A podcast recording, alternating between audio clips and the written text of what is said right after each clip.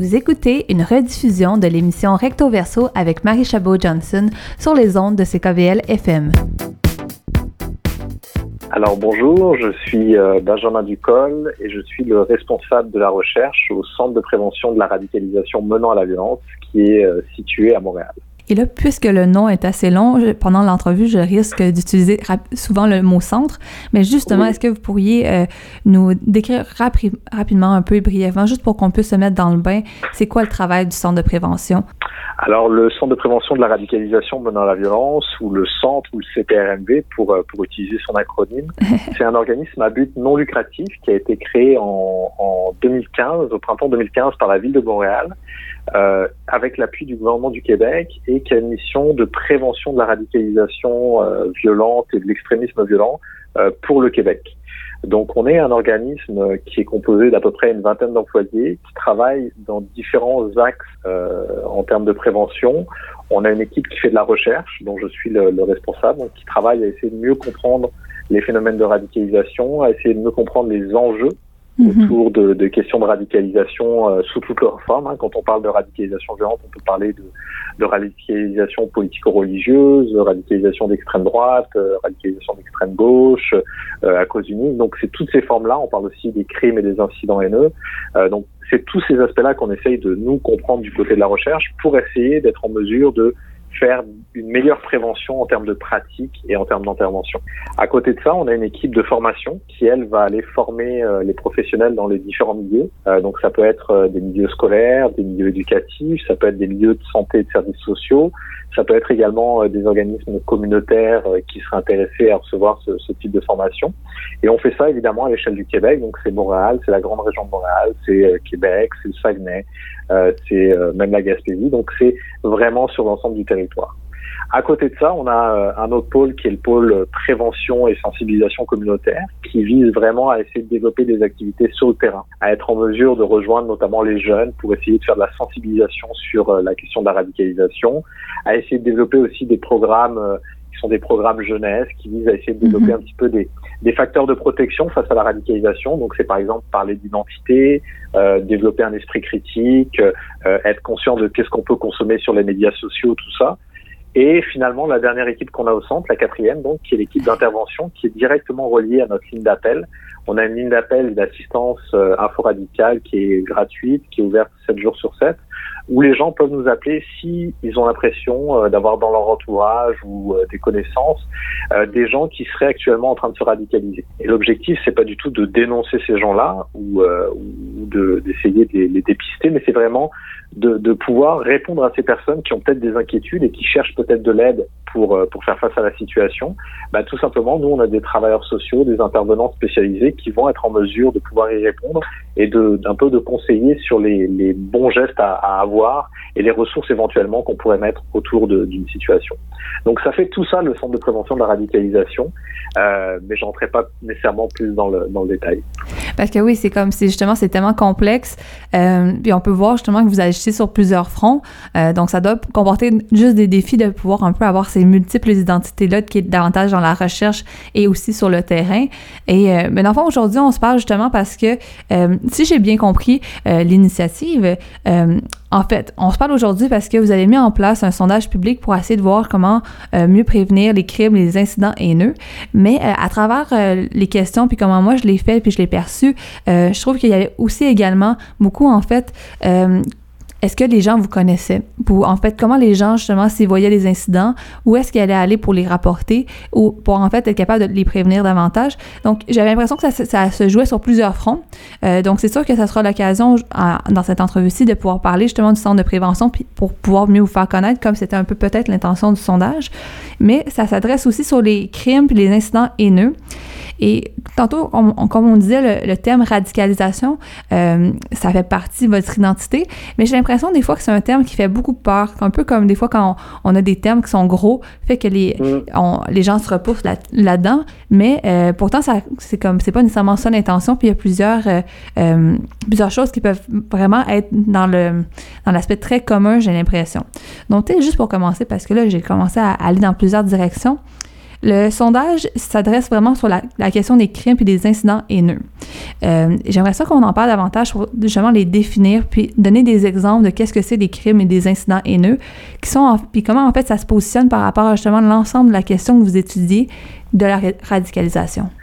Alors effectivement, le Centre de prévention de la radicalisation de la violence a décidé de, de, lancer ce sondage public sur les crimes et les incidents haineux parce que ça fait environ euh, près de deux ans euh, qu'on s'intéresse vraiment à cette question qui est en lien direct avec notre mandat principal de prévention de la radicalisation menant la violence. Quand on parle de prévention de la radicalisation menant à la violence, les gens ont souvent tendance à penser un petit peu de terrorisme dans, dans leur oui, Exactement. Mais c'est une des formes en fait. Il y a plusieurs conséquences et il y a plusieurs formes.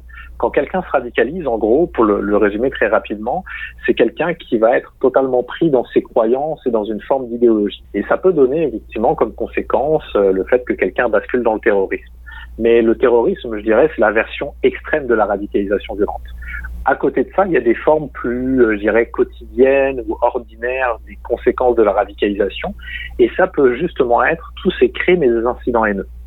Alors quand on parle de, crimes et d'incidents haineux, on fait référence à quoi? On fait référence à des gestes, à des discours, à des paroles euh, qui ont un caractère haineux dans le sens où euh, ils, ils, ils, visent finalement à dénigrer une personne pour euh, une caractéristique identitaire que cette personne peut avoir.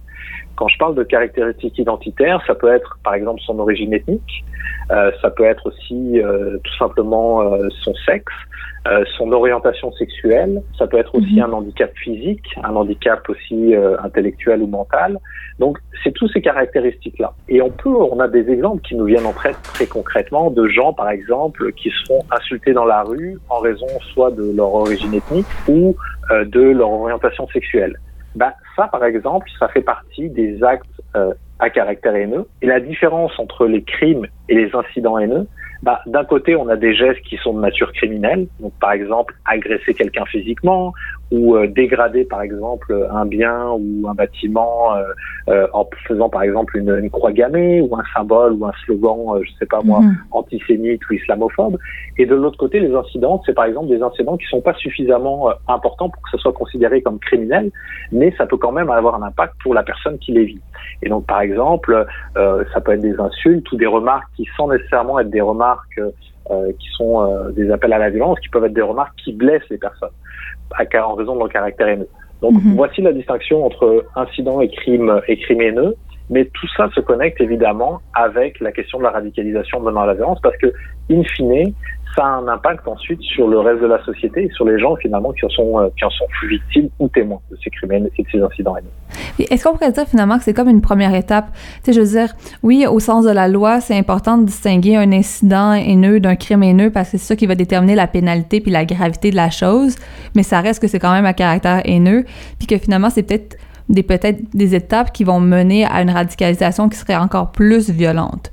Est-ce que oui, oui absolument là-dessus c'est extrêmement euh, c'est extrêmement intéressant la remarque que vous faites parce qu'effectivement pourquoi nous on le rattache et pour à notre mandat finalement euh, premier c'est qu'on pense qu'effectivement dans la radicalisation, il peut y avoir une forme d'aggravation. Mhm. Autrement dit, quelqu'un qui commence à tenir des propos haineux envers euh, un groupe ou une autre communauté, bah, peut-être que c'est la première étape de sa radicalisation qui peut l'emmener très très loin. Et donc finalement, si on veut prévenir cette radicalisation euh, dans ses conséquences les plus extrêmes, eh mhm. il faut commencer effectivement à la base. Et la base, justement, c'est tous ces petits gestes et ces, ces, ces petits discours euh, à caractère haineux qui euh, ont un impact à la fois pour la personne qui les profère ou qui les commet, mais aussi pour ceux qui les subissent. Mhm. Puis est-ce que est-ce qu'on pourrait dire justement que de peut-être prévenir ces premières étapes-là peut empêcher le développement euh, d'actions plus radicales à long terme ou, euh, ou c'est pas nécessairement une cause à effet qu'on a pu remarquer? Alors c'est plus compliqué que ça effectivement. C'est difficile de remarquer une cause à effet entre nécessairement des gens qui commencent à commettre des gestes ou des tenir des discours à caractère haineux et euh, des, euh, des actions plus graves, par exemple, comme des actions terroristes ou euh, des actions qui sont vraiment d'une violence extrême. Mm-hmm. Ce qu'on remarque en fait, c'est qu'il y a un petit peu deux types de gens qui commettent des actes ou des, ou des gestes à, à, caractère haineux. Il y a des gens qui sont vraiment dans de l'idéologie, et là on a vraiment des profils de gens qui pourraient se radicaliser vers quelque chose d'un petit peu plus grave. Mhm. Euh, et donc effectivement, ça représente un petit peu leur première étape dans le, la radicalisation. Mais on a aussi de l'autre côté finalement des gens qui sont pas nécessairement dans une logique euh, euh, de radicalisation idéologique, mais qui sont ce que j'appellerais un petit peu dans le racisme ou dans une forme de haine du quotidien. C'est-à-dire des gens qui euh, soit n'aiment pas les gens en raison de leur origine ethnique ou en raison de leur orientation sexuelle euh, ou parfois même en raison de leur condition sociale. On peut penser par exemple, on rentrerait dans la catégorie des, actes haineux, quelqu'un par exemple qui insulterait un sans-abri juste parce qu'il est sans abri. C'est en gros la personne qui est victime de ça euh, elle est, elle est en gros victime d'un incident ou d'un geste à cause de son statut de sans-abri. Donc ça rentre dans la définition qu'on peut avoir d'un acte à caractère haineux. Mais justement, qu'est-ce que vous dites me permet de pouvoir faire un, aparté? Parce que j'ai l'impression que beaucoup, quand on parle de radicalisation, comme vous disiez dans, vos interventions avant, qu'on parle beaucoup de, de terrorisme puis qu'on l'associe beaucoup à une, forme d'islamisation. Euh, mais je voulais juste faire l'aparté qu'on on pourrait considérer là-dedans également tous les mouvements d'extrême droite, euh, les radicalisations comme les incels qu'on avait vu dans l'attentat à Toronto et, aussi la, radicalisation au niveau de l'islamophobie comme à la mosquée de Québec. Juste pour euh, pouvoir remettre les pendules à l'heure pour les, petites personnes qui pourraient faire l'association rapidement. Euh, et mais là, justement, pour revenir un peu au sondage, euh, qui est un peu l'occasion de se parler parce que c'est quand même un sujet qui pourrait être traité pendant plusieurs heures. Euh, il y a plusieurs documentaires sur le sujet. Je sais que vous organisez des conférences et des ateliers là-dessus que vous pouvez encore élaborer encore davantage. Mais pour revenir au sondage, c'est vraiment sur le fait de prévenir. Donc, on est dans un... J'ai l'impression qu'on est dans prévenir autant si euh, l'acte est commis envers nous ou s'il est commis devant nous. Euh, et en fait, je voulais explorer avec vous, voir c'était quoi l'intention du sondage, qu'est-ce que vous voulez en tirer en fait, tout d'abord? Alors le sondage, il, prend place dans une, euh, je dirais, dans un axe de réflexion justement sur les crimes et les incidents haineux qu'on développe au centre depuis euh, depuis deux ans. Et il y a différentes actions qui sont euh, qui sont menées sur cette thématique et le sondage finalement en fait un petit peu partie. La première action qu'on a commencé à entamer, qui va être euh, rendue publique au courant de sûrement d'ici la fin de la fin de l'année 2018, début 2019, c'est un grand euh, rapport finalement qui essaye de dresser un portrait de l'état des lieux des incidents et des criminels au Québec. Ce qu'il faut savoir, c'est que euh, pour essayer d'appréhender un petit peu ces phénomènes, on a très peu de données. La plupart des mhm. données disponibles, c'est des données qui sont issues des données policières, donc les gens qui vont porter plainte parce qu'ils ont été victimes euh, d'un de, de, acte ou d'un geste à caractère haineux. Mais finalement, ce qu'on s'aperçoit, c'est qu'à la fin de la journée, il y a très peu de, gens qui font cette démarche-là souvent la plupart des gens euh, sont intimidés par le fait d'aller euh, jusqu'au service policier pour euh, pour porter plainte, pensent que finalement l'acte dont ils ont été victimes n'est pas suffisamment grave pour que ça nécessite une plainte officielle, parfois n'ont pas le temps, parfois n'ont pas de confiance dans les services policiers pour traiter traiter adéquatement la, situation. Donc finalement, à la, on, on remarque qu'il y a très peu de, données pour nous dire est-ce que ces phénomènes-là, c'est des phénomènes qui sont relativement importants au Québec ou pas du tout.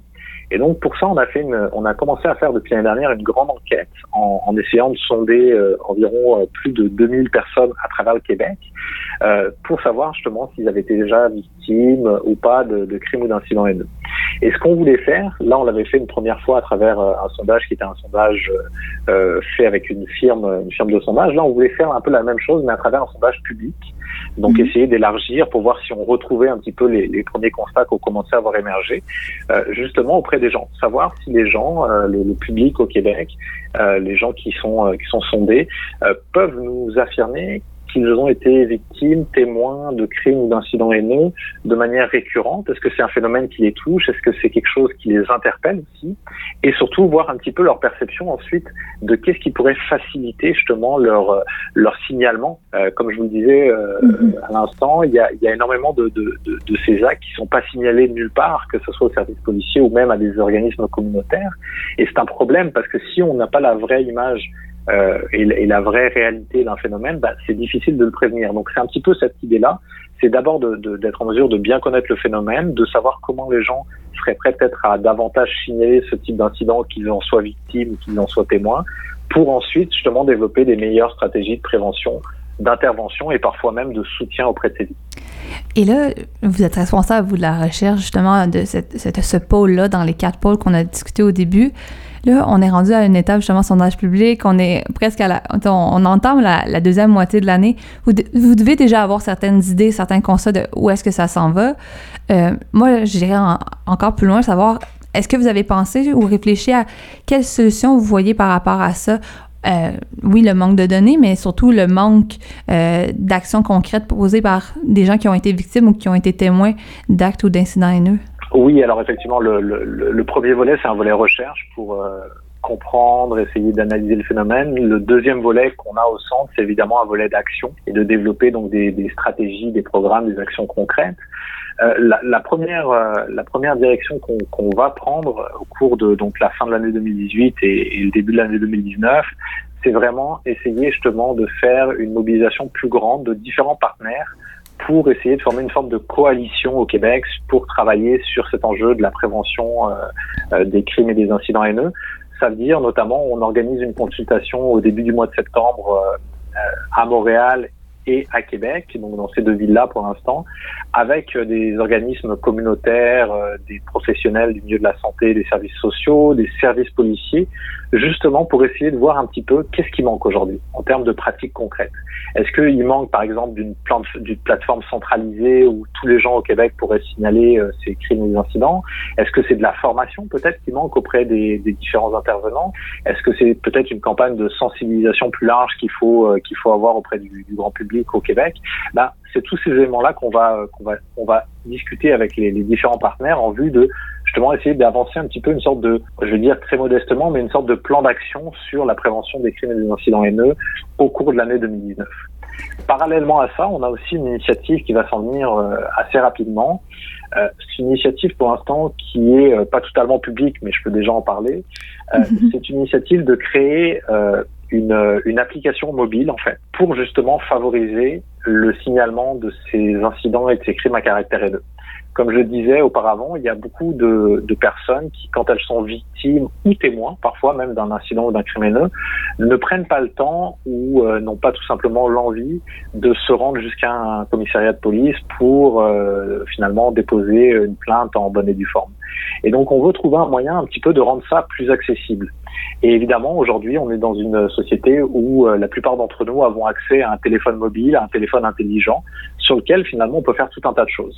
Et donc, on réfléchit maintenant depuis euh, plus d'un an. En fait, on fait plus que réfléchir. On a commencé déjà à designer cette, euh, cette application mobile qui va être rendue publique au courant de l'année 2018-2019 et qui va permettre à tous les citoyens au Québec de pouvoir signaler finalement à partir de leur téléphone intelligent des incidents ou des criminels dont ils auraient été victimes ou témoins. Et donc, ils pourront le faire en, en, en décrivant euh, que ce soit le, le type d'incident, est-ce que c'est une agression physique, est-ce que c'est euh, des insultes, le type de motif aussi, est-ce que c'est pour euh, des questions d'orientation sexuelle, d'origine ethnique, euh, de sexe, d'âge, d'handicap, mhm. etc. tous les motifs qu'on peut imaginer finalement associés à, à, des crimes ou des incidents haineux parfois aussi euh, permettre la géolocalisation de l'incident, la description des gens qui étaient présents, être recontacté ensuite par des professionnels s'ils le souhaitent obtenir un soutien ou, ou, un accompagnement. Et dans cette application-là, il y aura aussi un accès à toutes les ressources qui peuvent être disponibles pour euh, n'importe qui à travers le Québec. Donc des ressources gratuites, des ressources légales, des ressources de santé euh, et de services sociaux, des ressources communautaires aussi. Et donc ça va faciliter considérablement parfois le soutien que les victimes ou les témoins ne peuvent pas avoir face à ce type de situation. Donc ça c'est par exemple un exemple très concret de ce qu'on s'apprête à mettre en place du côté du, euh, du Centre de prévention de la radicalisation euh, menant à au cours de l'année 2018-2019 sur cet enjeu justement de, des, des crimes et des incidents. C'est un vaste projet, mais d'ailleurs dans le sondage, il nous demandait les façons privilégiées qu'on voudrait euh, qu'on voudrait pouvoir signaler. Puis l'option 1 que j'avais que j'avais indiqué, c'était justement une application. Euh, ah, bon. Donc, euh, ah, je mets tout dans tout.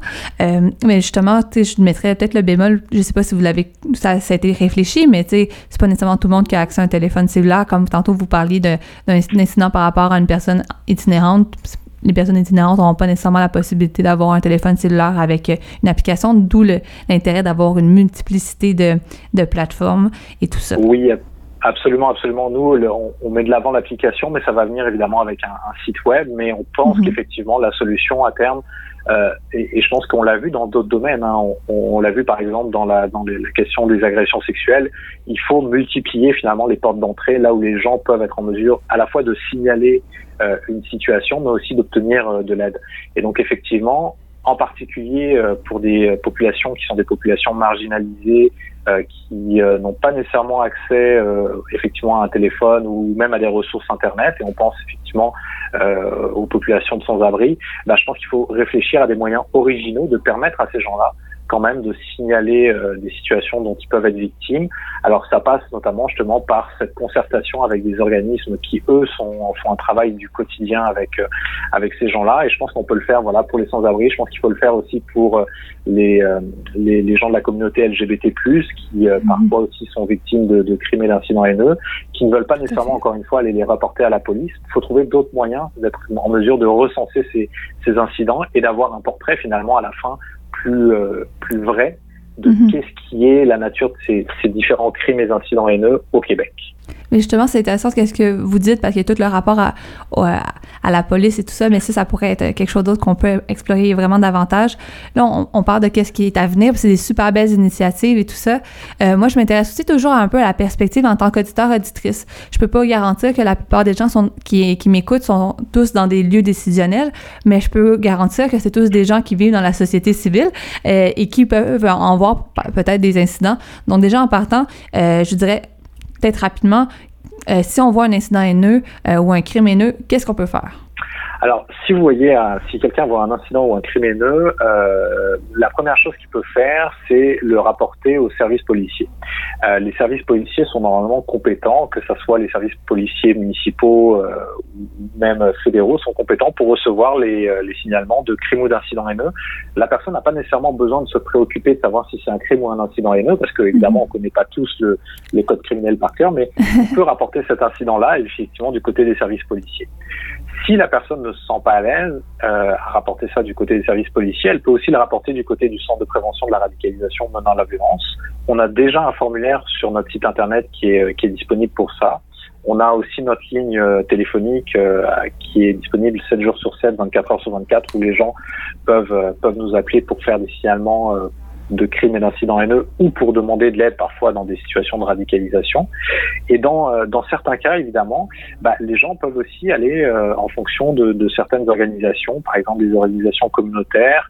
Euh, on peut penser euh, à un organisme qui s'appelle Interligne pour la communauté mhm. LGBT qui justement recense ces incidents et ces criminels euh, dont, euh, dont les, gens de la communauté LGBT+ être peuvent être victimes. Euh, les associations communautaires aussi parfois juives et musulmanes recensent aussi respectivement les incidents et les criminels qui peuvent toucher leurs membres. Donc on peut faire remonter aussi ces, informations-là à travers ces, différents canaux. Je vous dirais actuellement, il n'y a pas nécessairement un partage d'informations, il n'y a pas nécessairement une mise en cohérence de toutes ces données-là. C'est peut-être ce qui manque pour avoir une image plus exhaustive de la situation. Mais l'important, je pense que c'est effectivement quand on voit quelque chose de d'être en mesure de le rapporter, parce que si on le rapporte pas, encore une fois, ben c'est euh, c'est quelque chose qui tombe un petit peu au milieu de la forêt qui n'est entendu par personne.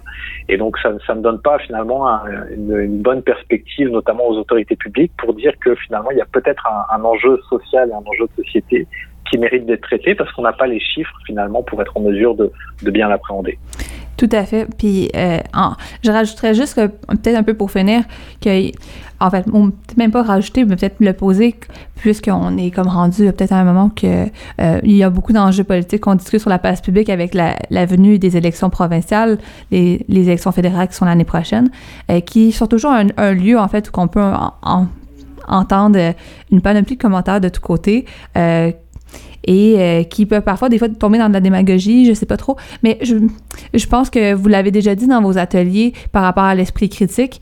Euh, sais, juste des trucs pour, euh, pour les gens, comment on fait pour développer cet esprit critique-là qui est peut-être encore plus la base, encore plus une étape, l'étape zéro, avant même de pouvoir euh, prévenir des incidents haineux? Oui, tout ce qui est, tout ce qui est la question du développement de l'esprit critique, l'éducation, ou même tout simplement de l'éducation euh, qu'on doit tous avoir à la tolérance et, et à l'autre, ça fait partie du, du, je dirais effectivement de la base de, toute prévention, à la fois de la radicalisation menant à la violence et de la question des crimes et des incidents haineux. Et ça, malheureusement, ben, je dirais, il n'y a pas de, il a pas de recette miracle. Hein. C'est un travail du quotidien que beaucoup d'acteurs font sur le terrain, euh, notamment, je pense au, au milieu éducatif. Euh, ce sont les premiers à finalement essayer de développer un esprit critique euh, chez, euh, chez les plus jeunes, à essayer de développer aussi une vision du monde qui est euh, pluraliste et tolérante. Et donc ça, c'est important de le renforcer auprès des plus jeunes parce que finalement, c'est eux la génération à venir et c'est eux qui vont vivre dans le monde de demain. Mais je pense que c'est plus général que ça. Je pense que l'ensemble de, de, nos concitoyens doit, peu importe son opinion politique, ses croyances, développer justement cette capacité à entendre l'autre, à être en mesure de reconnaître que même si on n'est pas d'accord avec euh, la personne en face de nous, même si on n'est pas nécessairement, on partage pas nécessairement les mêmes croyances, euh, le bien-être et le bien vivre ensemble, c'est d'être en mesure de les tolérer et les accepter. Et ça, c'est un, c'est quasiment un exercice individuel, un effort individuel, d'être en mesure de toujours se remettre en question et de toujours finalement être capable d'accepter la nuance et de pas tomber dans une forme de dogmatisme justement euh, d'une forme de démagogie euh, dans, dans, dans ses croyances. Vaste enjeu, enjeu au pluriel euh, qu'on continuera à suivre, mais j'ai bien hâte de voir le dévoilement de, de, vos résultats de recherche et le dévoilement de l'application. Euh, je vous remercie beaucoup d'avoir pris le temps de me parler aujourd'hui, puis on va partager certainement le sondage public que, que vous avez lancé pour avoir encore plus de données de la part euh, des gens. Merci à vous, c'est très gentil de m'avoir reçu.